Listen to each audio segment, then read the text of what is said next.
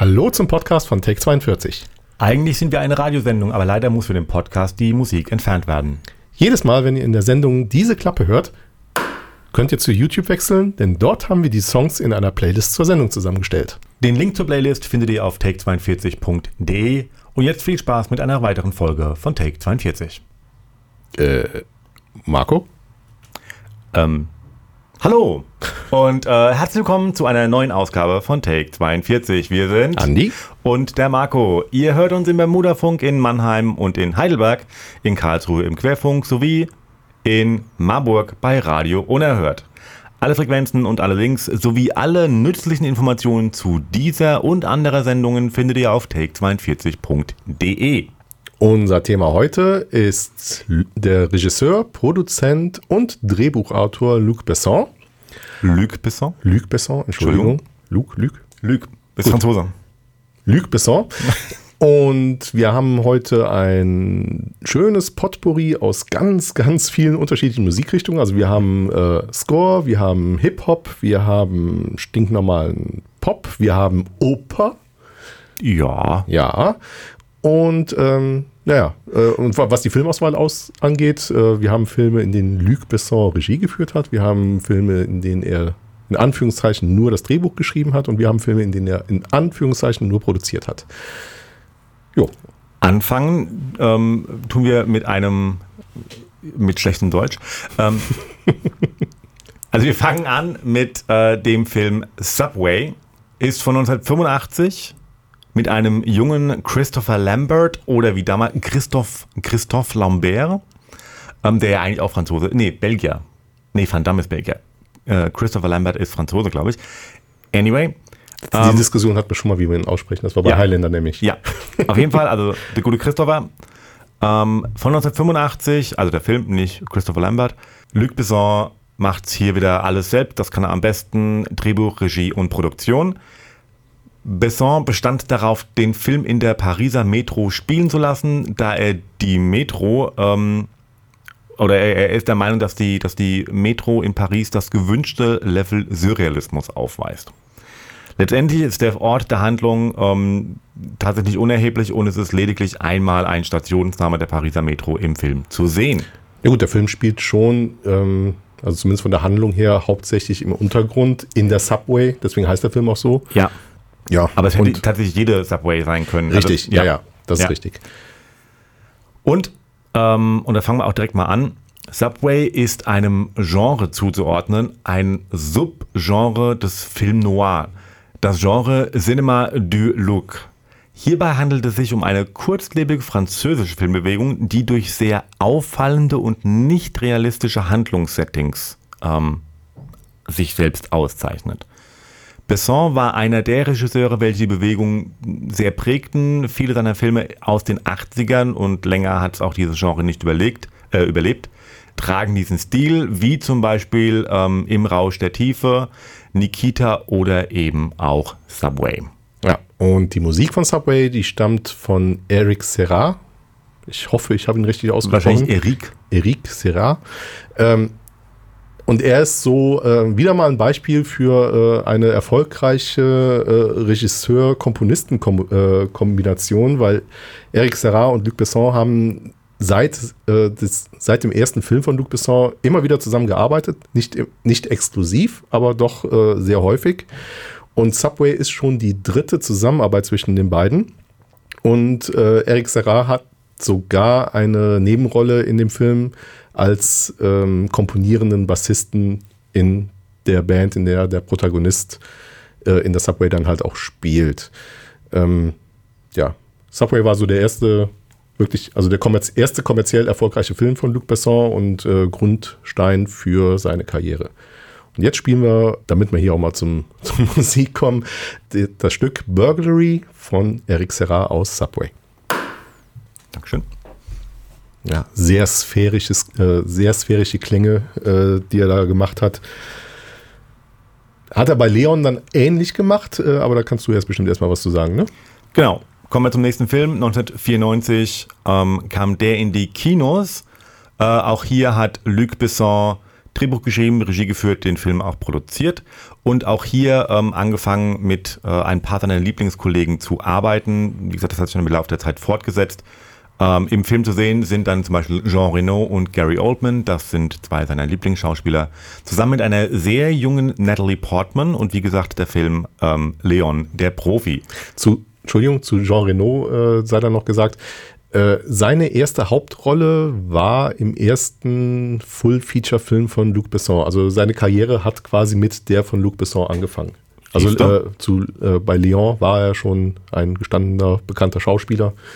Aber äh, ja, ein Joint Venture von der ersten Stunde. Genau. Für Natalie Portman war es an sich das Debüt ähm, für die Kinoleinwand. Sie war während der Produktion zwölf Jahre alt um das mal so ein bisschen einzuordnen. Hat übrigens grandios, also damals schon grandios gespielt. Ähm, die Rolle hätte ursprünglich von Liv Tyler gespielt werden sollen. Die war zu dem Zeitpunkt halt schon 15 und damit für die Rolle zu alt. Das ist halt natürlich auch ein bisschen übel. Also, ne? ähm, hat vom, beide, hat der, ihrer Karriere aber jetzt nicht wirklich geschadet. Nicht wirklich, nee. Ähm, vom Film gibt es eine Kino- und eine Director's Cut-Fassung. Das ist dahingehend wichtig, weil gerade die Director's Cut-Fassung die Beziehung zwischen Mathilda, also Natalie Portman, und Leon, Jean Reno, stärker ähm, beleuchtet und zeigt auch eine gewisse tiefere sexuelle Spannung zwischen den beiden. Die Director's Cut-Fassung war ursprünglich mal die Originalfassung, die gezeigt hätte werden sollen. Testvorführungen ähm, waren die, ähm, oder bei Testvorführungen waren die Szenen dann noch enthalten. Das Publikum hat sich beim Schauen jetzt nicht wirklich wohl gefühlt und fand die Szenen auch unangebracht, worauf diese dann aus der Kinofassung entfernt wurden. Wie gesagt, in der Director's Cut sind diese dann aber auch nicht alle wieder enthalten. Ähm, und es gibt auch ein paar härtere Kampfszenen an der Stelle. Das war auch ne, äh, ein zweiter Teil mal geplant, ne? Genau nämlich mit dem Film Matilda und Natalie Portman in der Hauptrolle. Der hätte gespielt, äh, der hätte dann ähm, kommen sollen, wenn Natalie Portman oder halt Matilda dann ein paar Jahre älter sind. Da Luc Besson aber zwischendurch die Produktionsgesellschaft verlassen hat, um seine eigene zu gründen, war das alte Studio so ein bisschen ähm, pisst. Danke. Ich wollte ein netteres Wort finden, aber das trifft es eigentlich ganz gut. Äh, und hat quasi die Fortsetzung nicht freigegeben, weil ja die Rechte beim alten Studio lagen. Äh, und so wurde aus dem Projekt nichts. Aber Jahre später wurde die Idee dann durch Besson wieder aufgegriffen und der Film Colombiana ähm, entstand, der letztendlich auf dieser Originalidee ähm, basiert, aber halt ohne den Bezug zu Leon, der Profi. Der so ganz nebenbei auch äh, wirklich gut ist. Der Film, also Colombiana. Ach so, ich dachte, wir waren noch, ja gut. Gut, Leon, der Profi auch. Ja, ja, äh, beides gute Filme, ja. aber, äh, aber auch mit dem Hintergrundwissen, dass es, äh, dass Colombiana eine inoffizielle Fortsetzung eigentlich ist, nochmal eine Ecke cooler. Genau, ja. Ja. Ähm, gut, Musik ist auch wieder von Eric Serra. Äh, Brauche ich jetzt, glaube ich, nicht wirklich viel zu, äh, nochmal zu sagen. Ähm, deswegen A Bird in New York von Eric Serra. So, verlassen wir jetzt mal die sphärischen Klänge. Ich glaube, das reicht dann für diese Sendung auch erstmal. Ja, ist ja. ein bisschen, wie gesagt, Film Noir. Film Noir, ja. Ähm, und kommen jetzt mal zu einem äh, sehr geilen Science-Fiction-Film, der, mich oh, ja. der mich damals im Kino äh, sehr geflecht, sehr überrascht hat und ich damals schon jedem gesagt habe, gucken, gucken, gucken, gucken. Äh, der Film ist das fünfte Element von 1997. Äh, ist eine riesige Hommage an äh, viele Science-Fiction-Klassiker, also angefangen von Metropolis äh, zu Blade Runner bis, äh, bis hin zu ja, allen möglichen, was äh, groß und bildgewaltig ist. Also ein bisschen Star Trek könnte man dem, glaube ich, auch noch andichten. Ja, also fairerweise muss man sagen, mit einem Unterschied, weil für Luc Besson also war es, er, er wollte ein buntes, er wollte ein lustiges eine, eine lustige Zukunft, weil zum Beispiel Blade Runner ist ja alles sehr, sehr dunkel. Also Richtig, man ja. bedient sich an Elementen aus Blade Runner oder halt auch Metropolis. Aber jetzt gerade im Vergleich dazu ist natürlich das Universum von ähm, fünften Elementen wesentlich bunter. Ja, also und das war, das war einer von, von äh, Bessons Punkten, die er unbedingt umgesetzt haben wollte. Was er später in Val Valerian ja auch so umgesetzt hat. Genau. Ähm, aber klar, aber äh, die Szene mit dem, äh, mit dem China-Taxi äh, vor ja. der Tür zum Beispiel, das ist äh, wirklich eine Hommage an äh, Blade Runner, diese ganzen Häuserschluchten, Metropolis und Blade Runner, äh, aber halt alles im Sonnenschein, genau. sozusagen. Ja, ausnahmsweise. Genau, und eine der äh, äh, erinnerungswürdigsten Szenen des Films ist wohl die, der Auftritt von der außerirdischen Opernsängerin Diva Plava Laguna Oh ja. Ja. Der auch äh, am Set wirklich äh, groß vorbereitet wurde. Denn keiner der Schauspieler hat bis zu diesem Zeitpunkt, bis zum Dreh der Szene, äh, die Diva gesehen. Also für, für alle Schauspieler war es eine Überraschung, wie sie dann auf die Bühne kommt und dann wirklich als außerirdische Diva ganz in Blau äh, halt da auf der, äh, auf der Bühne steht. Und äh, Luc Besson wollte eben diesen Effekt der Bewunderung, des Erstaunens haben. Und äh, das hat er in dem Film ja ein paar Mal gerade mit Bruce Willis gemacht. Oh ja, ja. Aber das an anderer Stelle. Ähm, die Diva wird, äh, gibt auf der Bühne zwei Lieder. Das eine ist äh, eine Arie aus der Oper Lucia de la Mamour, geschrieben von Donizetti. Und der zweite Teil ist der sogenannte Diva Dance, der wiederum von Eric Serra geschrieben wurde. In Realität, also für die Au Tonaufnahmen, wurde die Sopranistin Inva Mula engagiert die wohl der Überlieferung nach bei der, beim ersten Ansicht des Notenblatts des Diva Dance einfach nur, ähm, einfach nur gelächelt hat und gesagt hat, das kann kein Mensch singen. und genau darum ging es dann auch. Also äh, es sollte bewusst eine, äh, eine Arie sein, die übermenschlich ist, also die wirklich äh, äh Tonfolgen äh, beinhaltet, die kein Mensch wirklich singen kann. Und sie hat es auch erklärt, äh, es folgen halt zu viele Oktavensprünge von Ton zu Ton, die einfach die menschliche Stimme in der Form nicht leisten kann. Das wurde aber mal widerlegt. Es gibt nämlich eine chinesische Sängerin namens Jane Zhang, die es als erster Mensch tatsächlich geschafft hat, ohne technische Unterstützung, außer halt eben das normale Mikrofon, diese Arie live zu singen. Das könnt ihr euch auf YouTube angucken. Wir gucken es ja gleich auch an, weil Marco guckt gerade ganz erstaunt. Ja, also. Er kennt es nicht. Ähm, also, also es ist extrem beeindruckend und wirklich der Hammer. Um das Stück selber halt äh, dann aber auch in den Film zu bringen, wurden die Teile von äh, Inva Muller einzeln eingesungen. Also es wurden immer nur Sequenzen aufgenommen und später wurde das digital zusammengeführt. Ursprünglich hätte Maria Callas Stimme benutzt werden sollen, aber da waren die alten Tonaufnahmen aus den 50ern einfach nicht gut genug für. Ja, so ist das dann entstanden. Und jetzt äh, kommen wir zu unserem Opernpart. Einmal Donizetti und einmal äh, Eric Serra. Viel Spaß dabei. Und der, äh, der Blick von äh, Bruce Willis am Ende, äh, wo ihm da wirklich der Mund offen stand, der war genauso echt wie die, Überraschung, als Mila Jovovich durch sein Taxidach gefallen ist und sie auf einmal da äh, mit ihrem Radebrech angefangen hat, irgendwie auf ihn einzureden und der überhaupt keine Ahnung hat, was da passiert ähm, man kann sowieso das eine oder andere Mal bei Bruce Willis, ähm, wenn man mal auf seinen Gesichtsausdruck achtet, ähm, erkennen, dass es ihm extremst schwerfällt, sich zusammenzureißen. Gerade wenn Chris Tucker als Ruby mit an Bord ist. Den wir übrigens am Anfang der Sendung gehört Ganz haben. Ganz genau, weil ähm, auch Chris Tucker hat die eine oder andere Szene durchaus improvisiert. Und wie gesagt, man kann Bruce Willis äh, das eine oder andere Mal sehen, wie er sich schwer zusammenreißen muss was den Film aber dann auch nochmal sympathischer macht, weil du, du siehst halt so, so, so zum einen, okay, das ist jetzt echt lustig, aber ich darf nicht lachen. Ja. ähm, dass man in einem Luc Besson-Film überhaupt improvisieren darf, ist für sich gestellt schon ein, eine Besonderheit, weil auch der eigentlich eher der Perfektionist ist. Für das fünfte Element gab es 80 Millionen Dollar für die Special Effects, das bis dahin größte Budget für diesen Bereich. Und dennoch ähm, wurden die Sterne einfach dadurch erzeugt, indem man einen schwarzen Vorhang nahm und Löcher hineingestochen hat. Wirkt halt oldschool dann doch mal am besten. Hingegen sind alle Modelle echt und kein CGI. Also es sind wirklich alles gebaute Modelle. Das Modell von Floston Paradise hat angeblich über 250 Kilo gewogen.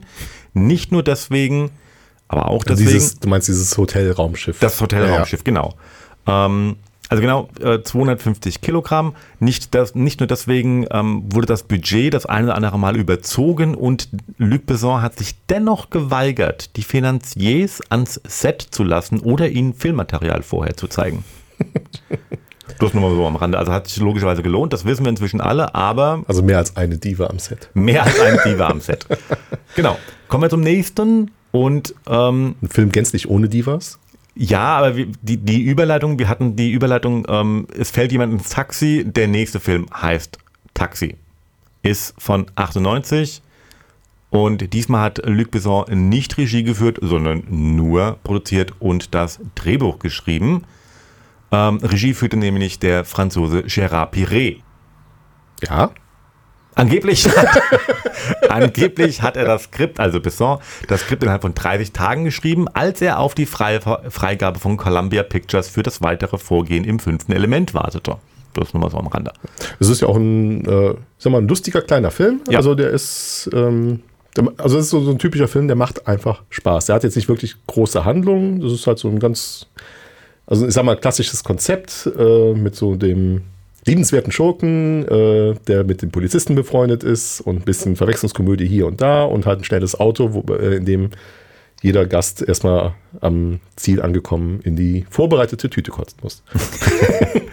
ähm, die Produktion des Films hat übrigens auch nur 30 Tage gedauert, also auch das äh, relativ zügig. Und es wurden 110 Autos im Film verwendet.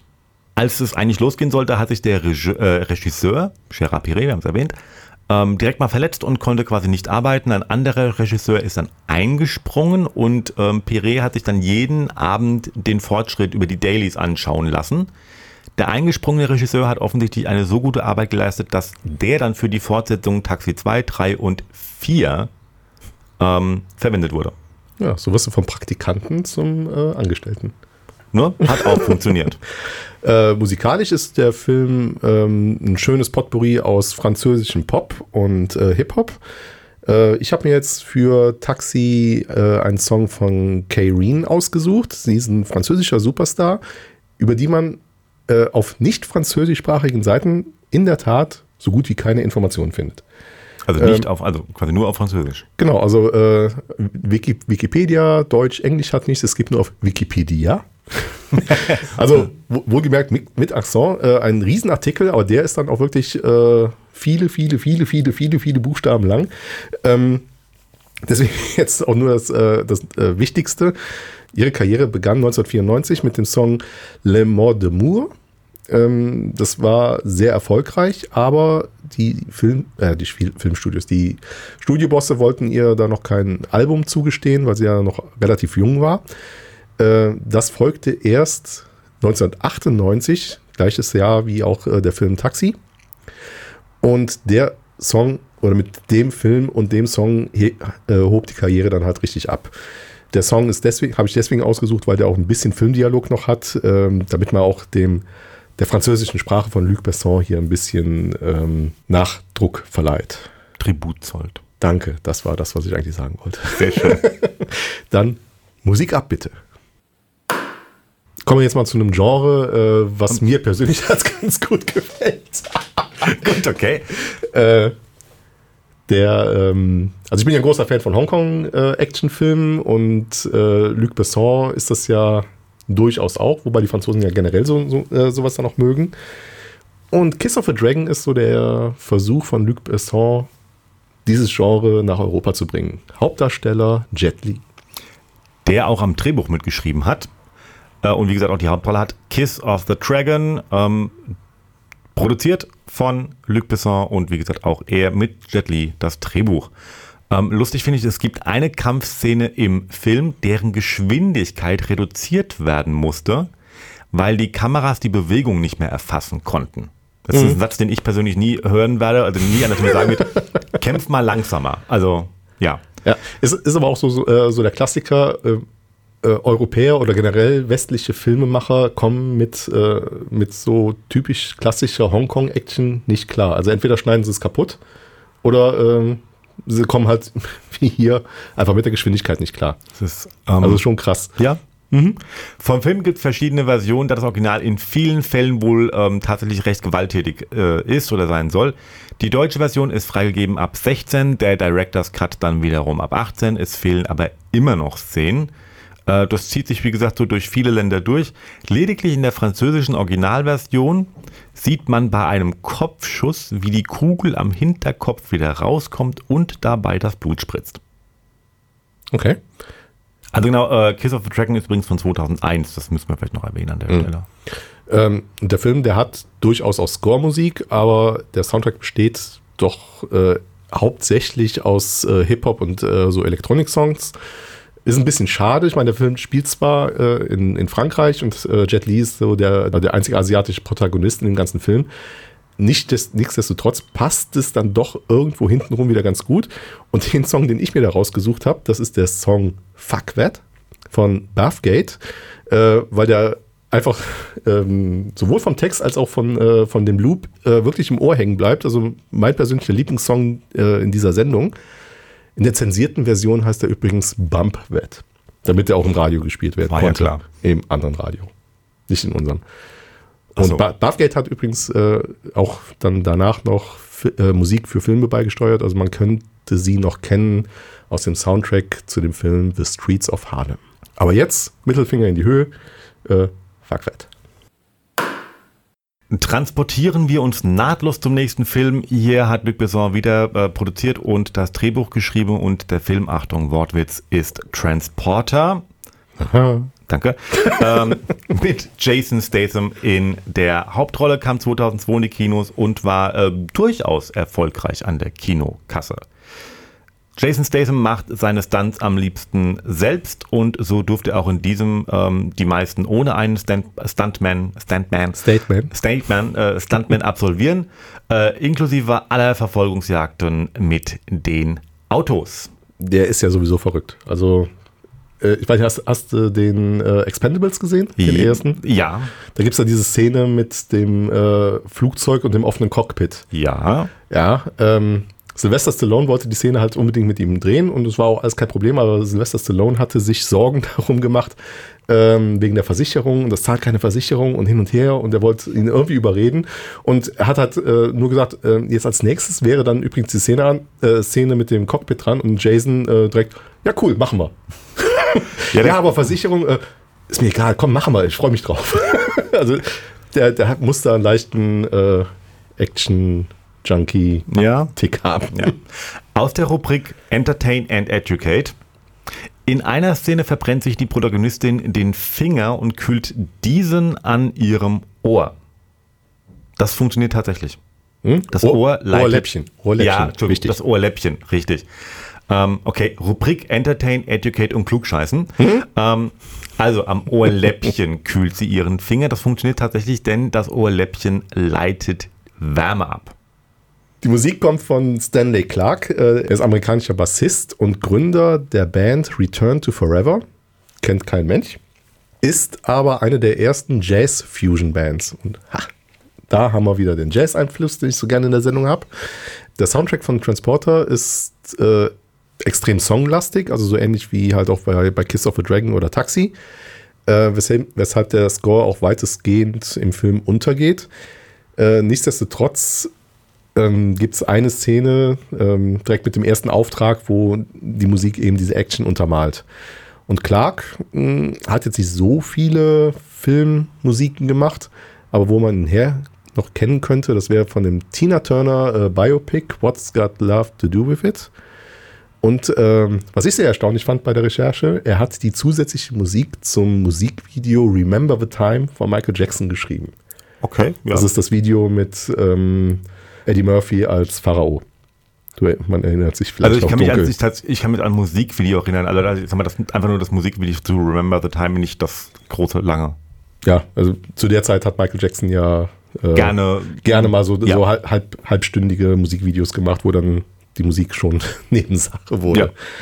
Gut, ähm, und dann haben wir nämlich jetzt en- endlich mal wieder ein bisschen Score-Zeit. Wir hören Mission von Stanley Clark. Bevor wir zum ähm, nächsten Film kommen, mal was zu Luc Besson selbst. Er wurde 1959 in Paris geboren und wollte eigentlich Meeresbiologe werden, was dann aus gesundheitlichen Gründen nicht ging. Genau, wir haben ja schon über das fünfte Element gesprochen, was noch nicht gesagt wurde. Er hat die Romanvorlage dazu selber geschrieben und das schon im Jugendalter. Genauso übrigens wie das Skript zu Im Rausch der Tiefe, den er ja 1988 ähm, schon in die Kinos brachte. Viele seiner Filme sind ähm, tatsächlich eher mittelmäßig erfolgreich. Dann hat man, wie gesagt, dann doch mal so den Blockbuster dabei, wie eben das fünfte Element, Leon der Profi ähm, oder jetzt auch die Transporter-Reihe. Ähm, aber so alles in allem ist es mehr so, mm, ja, geht so. Also Lu- Luc Besson hat ja so auch seinen eigenen Filmstil. Also das muss man sagen. Genau. Also er, er ist auch äh, relativ, also er ist wahrscheinlich von sich aus bewusst auch ein bisschen am Mainstream vorbei. Ja, also er, ja. er, er kann den Mainstream erreichen und hat auch dementsprechend Box-Office-Erfolg. Mhm. Aber äh, er bietet sich nicht hundertprozentig an, wie jetzt, äh, keine Ahnung, ein Steven Spielberg. Gut, das Anbietern ist jetzt äh, hartes Wort, aber Ja. ähm, er macht es nicht so äh, Er hat Markt, breit markttauglich wie Man, kann, man, andere. kann, man könnte durchaus sagen, er hat eine professionelle Distanz zu Hollywood, weil er Mhm. zum Beispiel sich, sich Hollywood auch komplett verschließt. Also wenn er was produziert, dann produziert er es mit seiner eigenen französischen Produktionsgesellschaft oder mit einer anderen französischen Produktionsgesellschaft. Und dann ist maximal ähm, ein, was ich, ein, ein US-Studio Mitproduzent. Aber er lässt eigentlich, er, er produziert ganz selten oder glaube ich auch eigentlich gar nicht ähm, mit US-Studios oder Hollywood-Studios. Da ist Was- immer, immer Genau. irgendjemand, also also seine eigene oder halt eine französische Produktionsgesellschaft dazwischen geschaltet. Was aber nie daran hindert, äh, in seinen Produktionen, also dass, dass er amerikanische äh, Superstars für seine Filme äh, Genau. nicht begeistern könnte. Also Bruce Willis, Mila Jovovich, mit der er ähm, übrigens mal verheiratet war. okay. Ähm, und äh, ihr ähm, Mr. Steffen. Ähm, Genau, also- äh, also ja. es, es sind ja alles bekannte Leute und ähm, eben nicht alles Franzosen. Genau. Ja. Ähm, er hat auch zwischendurch mal gesagt, dass er sich aus dem äh, Filmgeschäft zurückziehen wollte, um sich anderen Projekten zu widmen. Das war, glaube ich, 2005 oder 2006. Ähm, dass das dann offensichtlich nicht so wirklich geklappt hat, äh, ist offensichtlich. Wobei ich auch denke, dass wir darüber sehr dankbar sein sollten.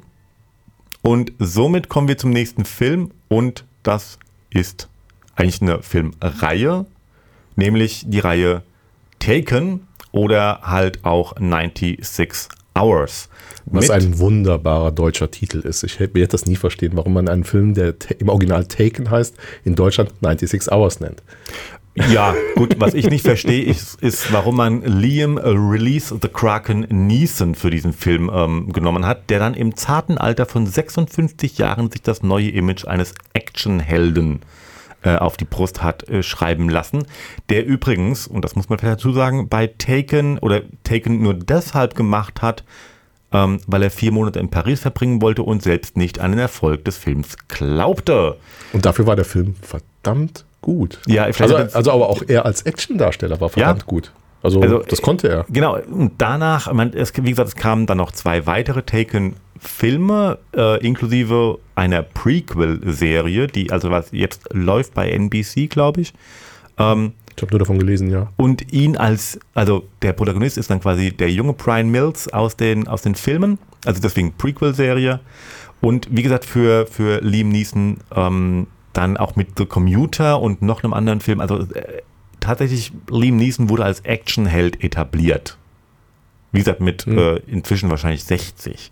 Also, nee, 66, noch ein bisschen älter. Also, Was ja bei Family Guy auch mal schön auf die Schippe genommen wurde. okay, das weiß ich gar nicht. Ähm, ja, es, es gab da eine Folge, äh, in der ähm, äh, der Protagonist da immer wieder irgendwie gesagt hat, ja, ich, ich könnte halt den und den umhauen und äh, irgendwann sagt er halt, äh, äh, als sie in, in der Kneipe sitzen und irgendeinen Trailer sehen, ah, ich könnte Liam Neeson um, umhauen und dann also, hm, hm.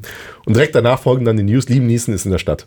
Oh geil, da gehen wir jetzt mal hin und hauen ihm auf die Fresse. Okay. Und, naja, hat nicht so ganz funktioniert. Und äh, bei Liam Neeson dann in dieser Folge äh, wirklich diese, diesen knallharten irischen äh, Actionhelden als sich selber dann noch ver verkörpert. Und er hat es äh, tatsächlich auch selber äh, synchronisiert. Also sehr, sehr coole Folge. Immerhin, also er nimmt sich auch selbst nicht zu ernst. Richtig.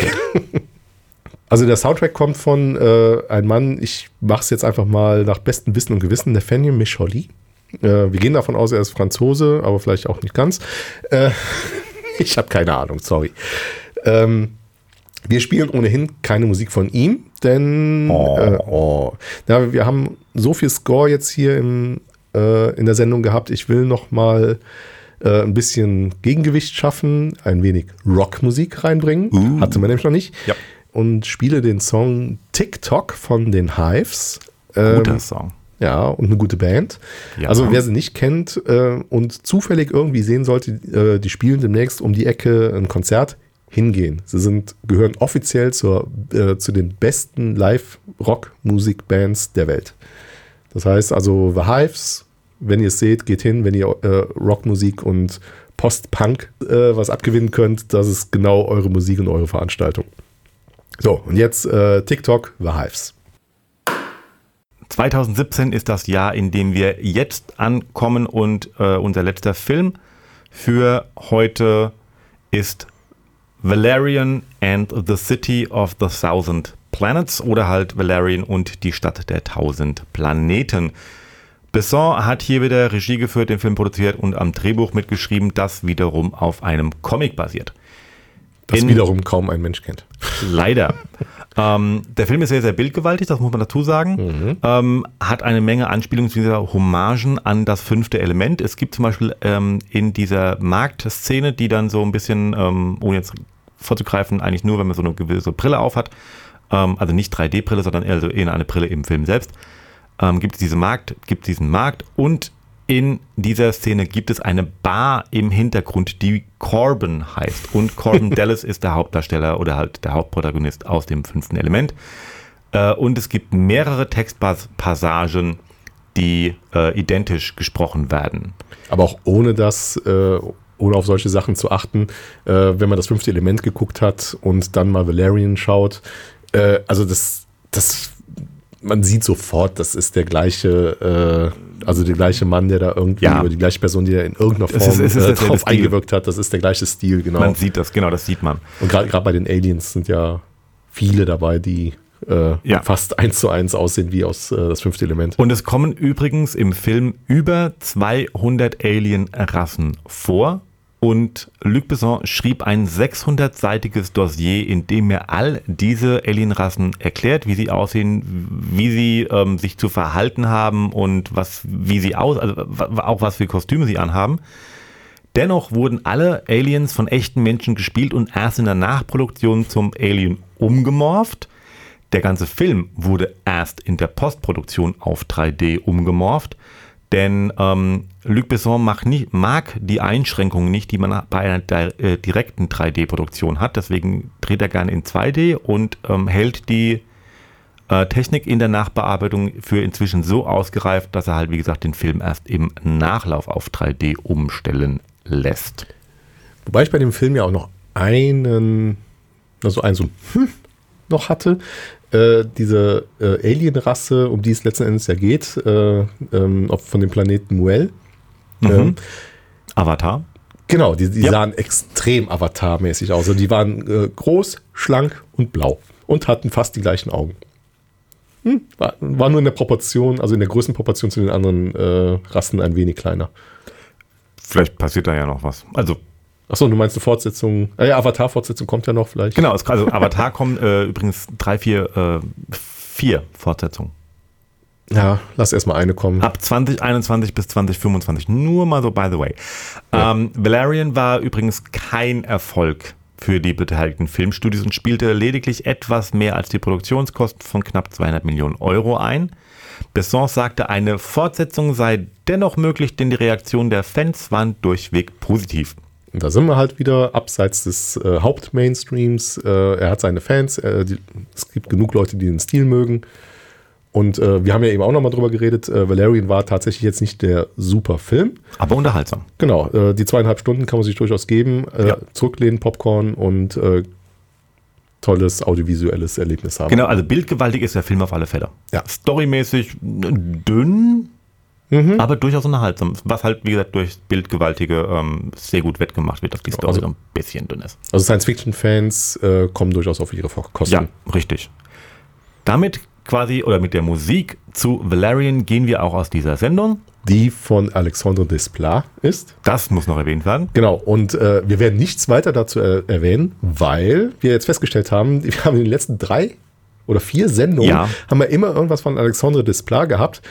Und äh, wir haben jetzt quasi in der inoffiziellen Redaktionssitzung beschlossen, der kriegt eine eigene Sendung. Deswegen äh, sparen wir uns jetzt die Infos auf, sonst haben wir nichts mehr. Genau, weil wenn wir jetzt noch was erzählen, dann haben wir über Alexandre Desplat nichts mehr zu sagen. Wobei, er hat ja genug Filme gemacht.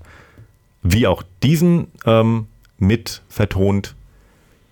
Wir gehen raus, wir sagen Tschüss, vielen Dank fürs Zuhören. Bis in vier Wochen. Wir sind der Andi und der Marco. Wir sind Take 42 take42.de ist unsere Webseite. Von da aus kommt ihr überall hin, wo ihr uns folgen, uns liken und uns hören könnt. Tschüss, bis zum nächsten Mal. In vier Wochen sind wir wieder soweit. Und jetzt Alessandre Desplat mit der Musik von Valerian. Tschüss.